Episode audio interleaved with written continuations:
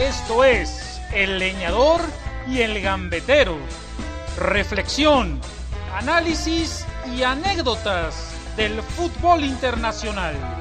Con Gabriel Barrios y Jorge Raúl Nasif.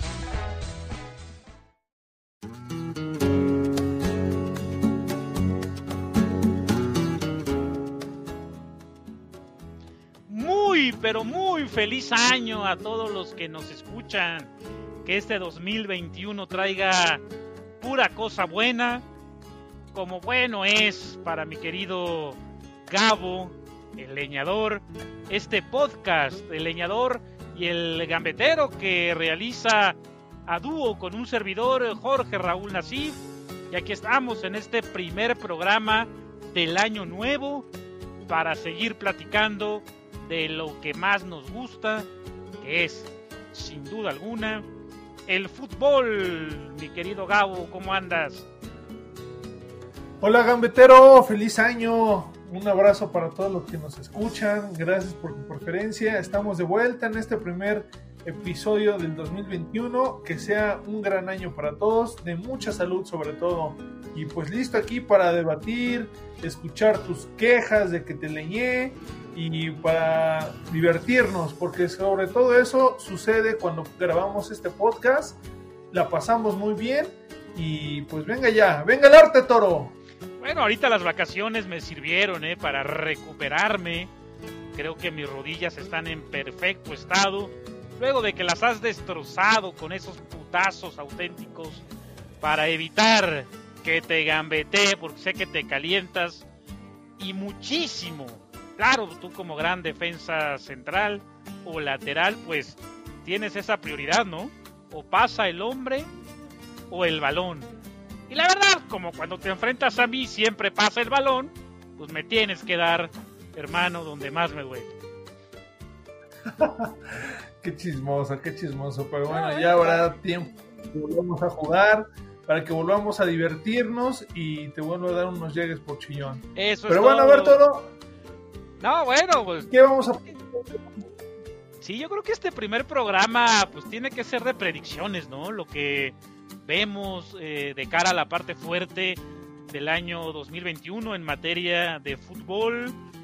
Y la verdad, pues me gustaría empezar por la liga local, por, por México, que hay una apuesta muy interesante del Club América.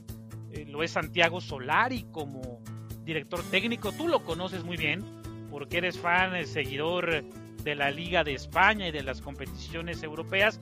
Pero a mí me parece Santiago Solari interesantísimo porque es un hombre de fútbol, hijo de Eduardo Solari, sobrino de Jorge, grandes entrenadores argentinos. Además jugó fútbol en el más alto nivel, concretamente destacó en el Real Madrid y en el Inter de Milán. Y ya dirigió al Real Madrid, donde quizá no tuvo grandes y portentosos resultados, aunque ganó el Mundial de Clubes. Pero creo que la llegada de un hombre de su catadura, experiencia, conocimiento, eh, jerarquía familiar, por llamarlo de algún modo, le va a hacer muy bien a la América y a México. O no sé tú cómo lo veas. Pues coincido contigo, ¿eh? la verdad es que el Nicisito Solari me parece que es un muy buen fichaje. Eh, si bien como técnico no tiene un gran currículum, me parece que cuando tuvo al Madrid empezó a hacer cosas interesantes. Eh, este chico que juega hoy en día como lateral izquierdo del Tottenham, Regilón, él lo debutó y el Madrid increíblemente lo dejó ir y que se prefirió quedar con Marcelo eh, y con, con, un francés, ¿no? También por ahí él descubrió a Fede Valverde. Eh, es decir, es un técnico que apuesta por, por, los jóvenes y me parece que ya es tiempo que el América, eh, ahorita nada más traen a Córdoba, si no mal recuerdo, eh, es importante que vuelvan a retomar esa parte de la cantera que en años pasados surgió Diego Laines, Edson Álvarez, tiempo atrás Ochoa, este Raúl Alonso. Entonces, a mí me parece que el Club América, pese a que muchos, muchos eh, periodistas lo criticaron, es una buena decisión la llegada de Solari y creo que está al nivel evidentemente no tienen la misma carrera como técnicos, pero mediáticamente que la de el Vasco Javier Aguirre, que es el nuevo eh, el nuevo técnico de los Rayados de Monterrey. Bueno, antes de preguntarte, mi Gabo, ¿qué te parecía el indiecito como jugador? Mencionas a Javier Aguirre y es el fichaje de la temporada, ¿eh? por, por su gran trayectoria. Un hombre dos veces mundialista con la selección mexicana, claro, campeón en Pachuca en el año 99. Y mira que tal vez su palmarés no es de muchos títulos porque durante todos estos años que ha dirigido en Europa, lo ha hecho principalmente en clubes de poco presupuesto, que pelean eh, más que nada por salvar eh, la categoría. Y cuando le tocó dirigir al Atlético de Madrid, no terminó por dar quizá ese gran salto de calidad para estar en la élite de los entrenadores. Pero sin duda un hombre con mucho conocimiento, con experiencia, además un tipo simpático, ¿no? Con, un humor muy negro, carácter, creo que puede hacer eh, buenas cosas con la pandilla de Monterrey.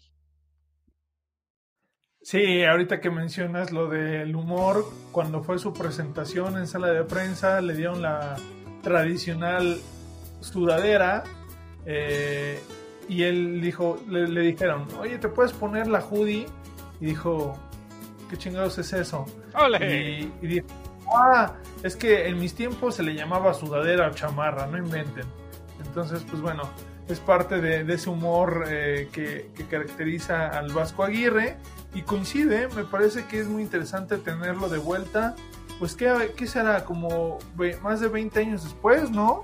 Pues sí, porque él eh, de Pachuca eh, pasó a dirigir a la selección y llegó a España en 2002 después del Mundial, así que 19 años fuera de México. Sí, sí, sí, yo creo que le va a ir bien. Y ya el único que le faltó para completar esta tercia de técnicos destacados en la Liga MX fue la del Pentapichichi de Hugo Sánchez, que pues se cayó su contratación para el Cruz Azul y se terminaron contentando con Juan Reynoso, un gran defensa central que tú y yo lo vimos jugar. Eh, seguramente pues hoy en día los fanáticos del azul que son jóvenes, pues han de decir, ¿y quién fue ese cuate? Pero la verdad es que era muy, era muy buen defensor, tenía buena técnica, eh, tenía buena ubicación. Eh, más si como técnico, pues le vaya a alcanzar para llevar a este equipo que pues tiene poca personalidad por sí misma y que pues da la nota año con año pero en sentido, pues, de, que solamente son cosas que le pasan a ellos. Yo, creo que Juan Reynoso demostró en Perú y en el Puebla que es un magnífico entrenador y que tiene, por supuesto, también mucha proyección a futuro. Con el equipo de la franja no lo hizo mal, ¿no? Es más, los metió a la liguilla el torneo pasado, le compitieron cuerpo a cuerpo al campeón León que solamente los eliminó por un gol de diferencia. Y ahora con un plantel más vasto, más amplio, pues puede potenciar sus cualidades. Fíjate, a mí Reynoso me parece una apuesta extraordinaria, mejor que la de Hugo Sánchez, y además un tipo identificado con los colores celestes, campeón en el invierno 97, así que a mí me parece que puede darle ese carácter que manifestó como defensa central, bueno, ahora como entrenador, imprimir de un sello muy particular a Cruz Azul y mostrar, como lo hizo en Puebla, eh, por momentos, un muy buen fútbol. Pero ya no me contestaste, a ver qué te pareció o qué te parecía Santiago Solari como jugador. Ah, muy bueno, la verdad es que era un medio volante por izquierda, pues muy fino. De hecho, es ahorita como que una jugada clásica de él es cuando pone a ese pase hacia la banda eh, a Roberto Carlos y él les entra a Zidane y Zidane la prende de volea y es el golazo en Hampden Park para una de las Champions del Madrid contra el Bayer Leverkusen. Eh, creo que como futbolista fue bueno, superado totalmente a su hermano, a eh, Federico, ¿no? Se llama, creo. Esteban, ¿no? El, que vino a Pumas. Ah, ándale, exactamente. Esteban, que jugó también en Chipre, jugó Champions League. Sí, pero, pero en Pumas creo que fue campeón de goleo en México, anotó 15 pepinos. Buen delantero, pero no al nivel, por supuesto, de, de Solari, que jugó en la élite. Y fíjate, no tuvo muchas oportunidades Santiago en la selección de Argentina, pero en el Real Madrid, eh, particularmente, muy bien, ¿eh? Jamás desmereció de esa constelación interestelar, ¿no? De los galácticos. Jamás desmereció. Estuvo siempre a la altura, me parece. Para, completamente de acuerdo. Él, pues creo que era un inamovible eh, del 11 del Bigotón del Bosque, junto con Hierro, Raúl. Eh, creo que Solari estaba en ese top 5. Y a mí eh, me gustaba mucho cómo jugaba. Y sí, no, no tuvo muchas oportunidades en selección fueron muy pocas. Ahora mismo no recuerdo quién era el, seleccionador argentino en ese entonces, eh, pero justo se hablaba de, Cierto, creo que no, no encajaba mucho con, con, el, con el perfil que buscaba, eh, de acuerdo a su, a su sistema táctico. Pero, pues bien, yo creo que le puede ir bien en el América. Eh, tampoco me parece que desconozca tanto del fútbol mexicano, no es un experto, pero pues digo, creo que puede plantear y con el apoyo de sus eh, auxiliares, pues hacer un buen papel. Más no creo que el América vaya a ser campeón. ¿eh? Yo creo que con, con todo, Monterrey parte como el gran favorito para, para ser campeón de este Guardianes 2021. Te voy a copiar la tarea, mi Gabo. También pienso que, Monterrey puede llegar a ser campeón. Hablábamos de, de Solari, de la Liga de España. Y vámonos al viejo continente, mi Gabo. ¿Cómo ves la segunda mitad de, la primera división española y concretamente al eh, Barcelona? ¿Qué opinión te merece? ¿Qué perspectivas tienes? Pues mira, el Barça eh, hoy es 13 de enero, lleva, calificó a la final de la Supercopa Española y en la liga se ha recuperado al hilvanar tres victorias consecutivas.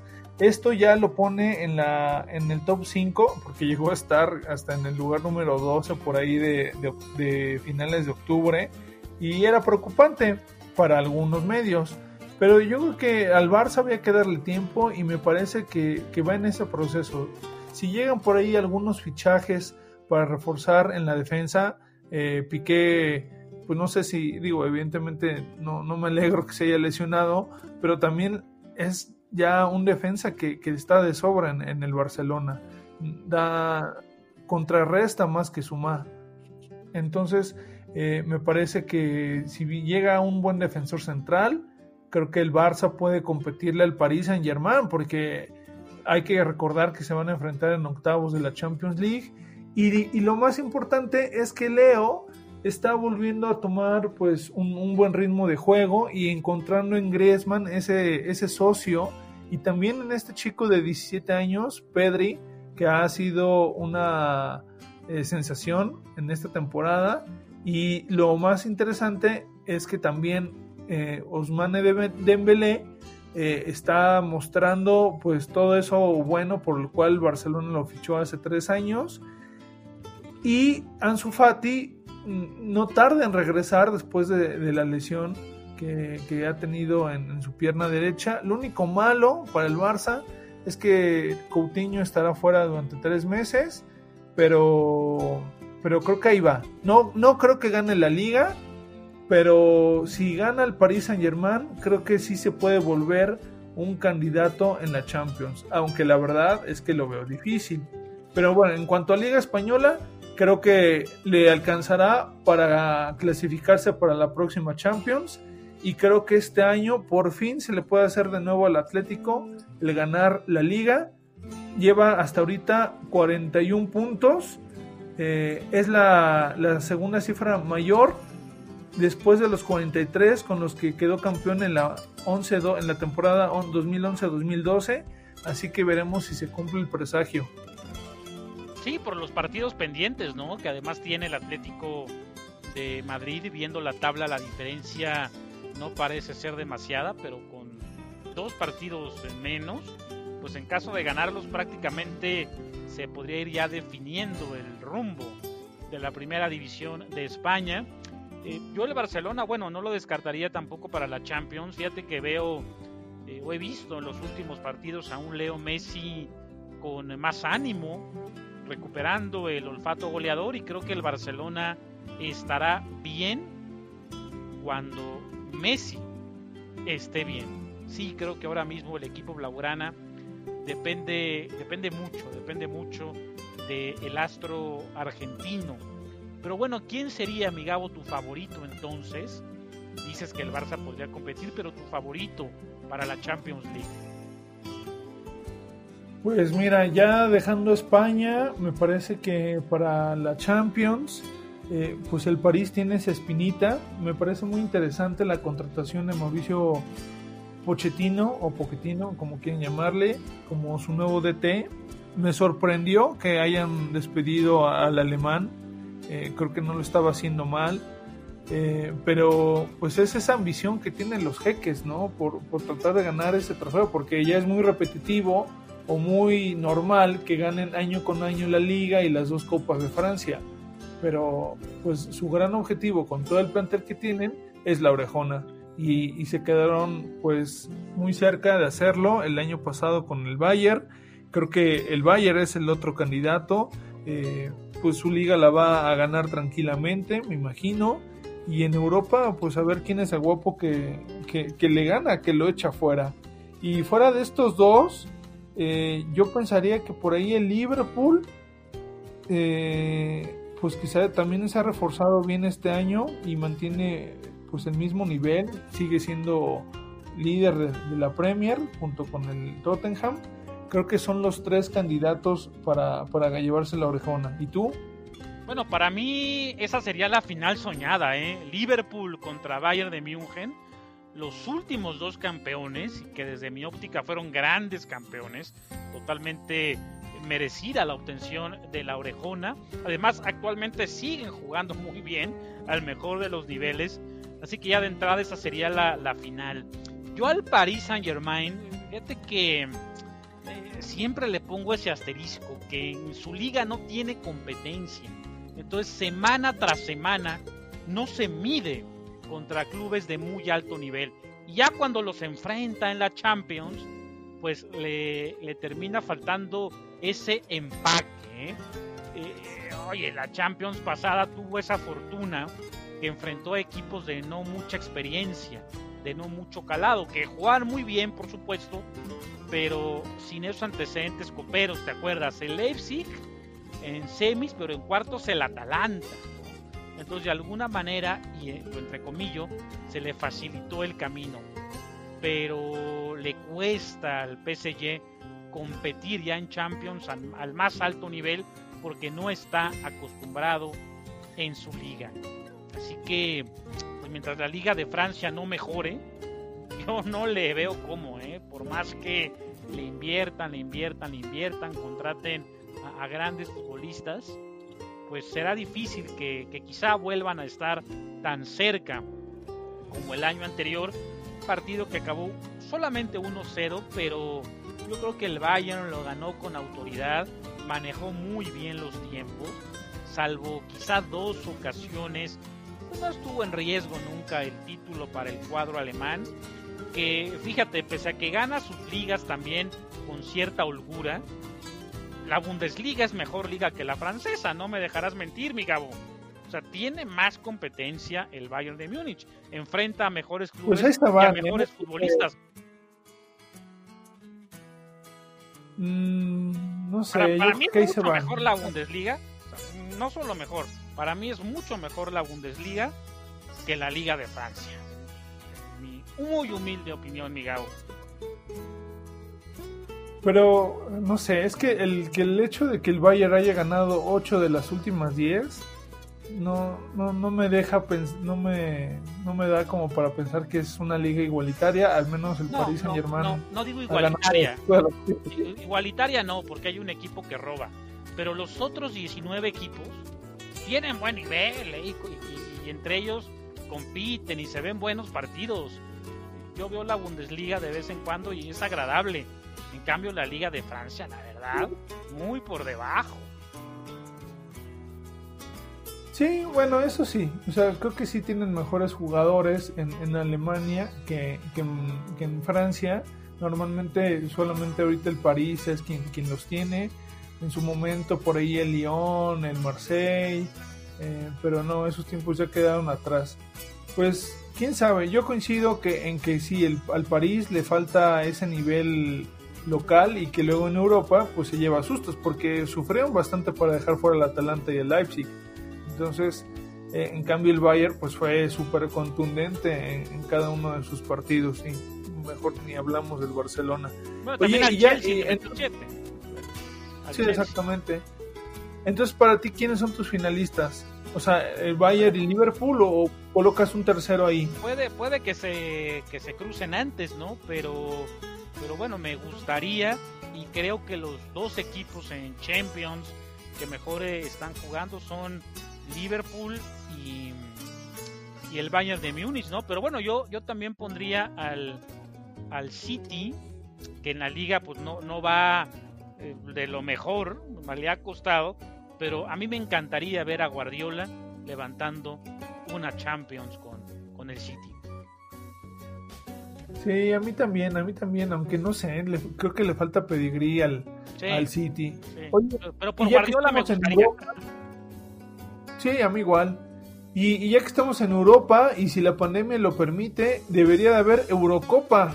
¿Crees que se lleva a cabo? Y si se lleva a cabo, para ti, ¿quiénes crees que son las selecciones que están llamadas a, levantar el trofeo? Bueno, de entrada dudo que, que haya Eurocopa. A lo mejor se inventan algo ahí, un torneo eh, corto, en una sola sede, no sé, pero, pero Eurocopa tal y como se tenía planeada, la verdad es que, que lo dudo, lo dudo mucho, muchísimo. Pero bueno, los equipos, mi Gabo, pues los de siempre. O sea, yo en Europa no, no veo mayores sorpresas. Los equipos o las selecciones medias no terminan, no terminan por crecer. Claro, hay chispazos, ¿no? Como la Grecia del año 2004 con este profesor alemán, se me fue el nombre técnico, eh, pero bueno, que hizo, que hizo un gran, gran trabajo, pero son garbanzos de a libra. Yo veo Migao a los mismos, ¿eh? yo veo a España, por supuesto, eh, compitiendo, al campeón del mundo Francia, Alemania, Italia y a Inglaterra. No veo más allá. Em, yo pondría a Francia, a actual campeón del mundo. Ajá, a Bélgica, pero yo sí apuesto a la continuidad de los franceses, ¿eh? Me parece que del 2018 a, la fecha se ha mantenido a muy buen nivel, digamos, los, los pilares. Han surgido nuevos jugadores, como por ejemplo en la defensa eh, Upamecano, que juega en el RB Leipzig y que es un defensa codiciado, eh, será codiciado en el próximo fichaje, en el próximo eh, periodo de, fichajes.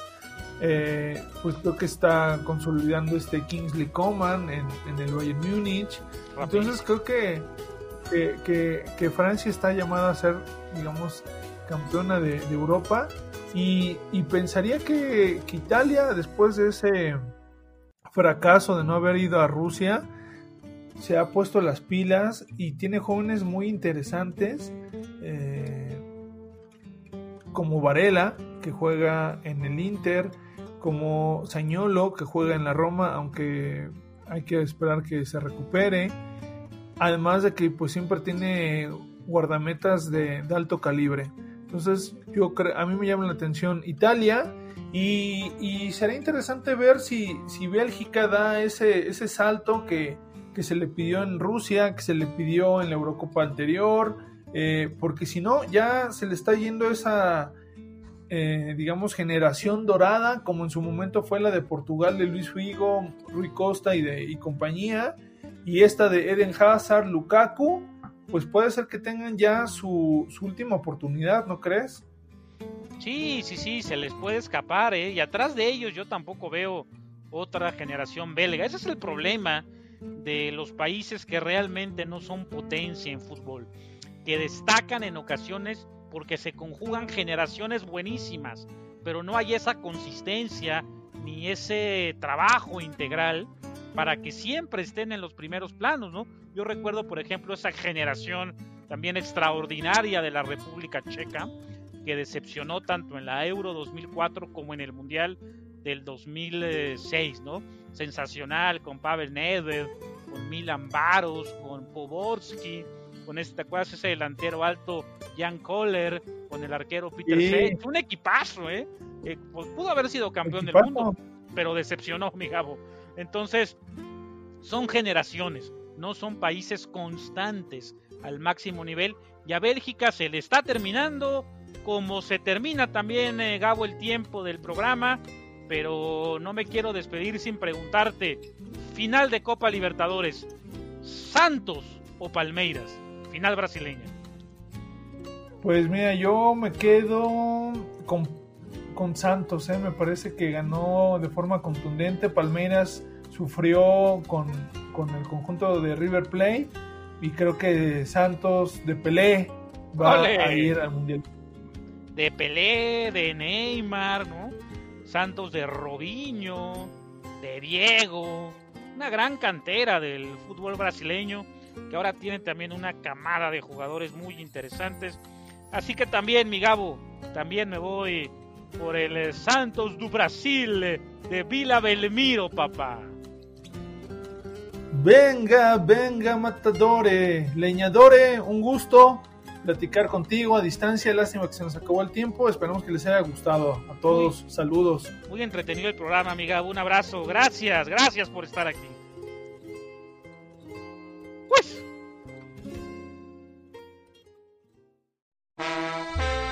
Esto fue el leñador y el gambetero, con Gabriel Barrios y Jorge Raúl Nasif. Escúchenos en la emisión de la siguiente semana.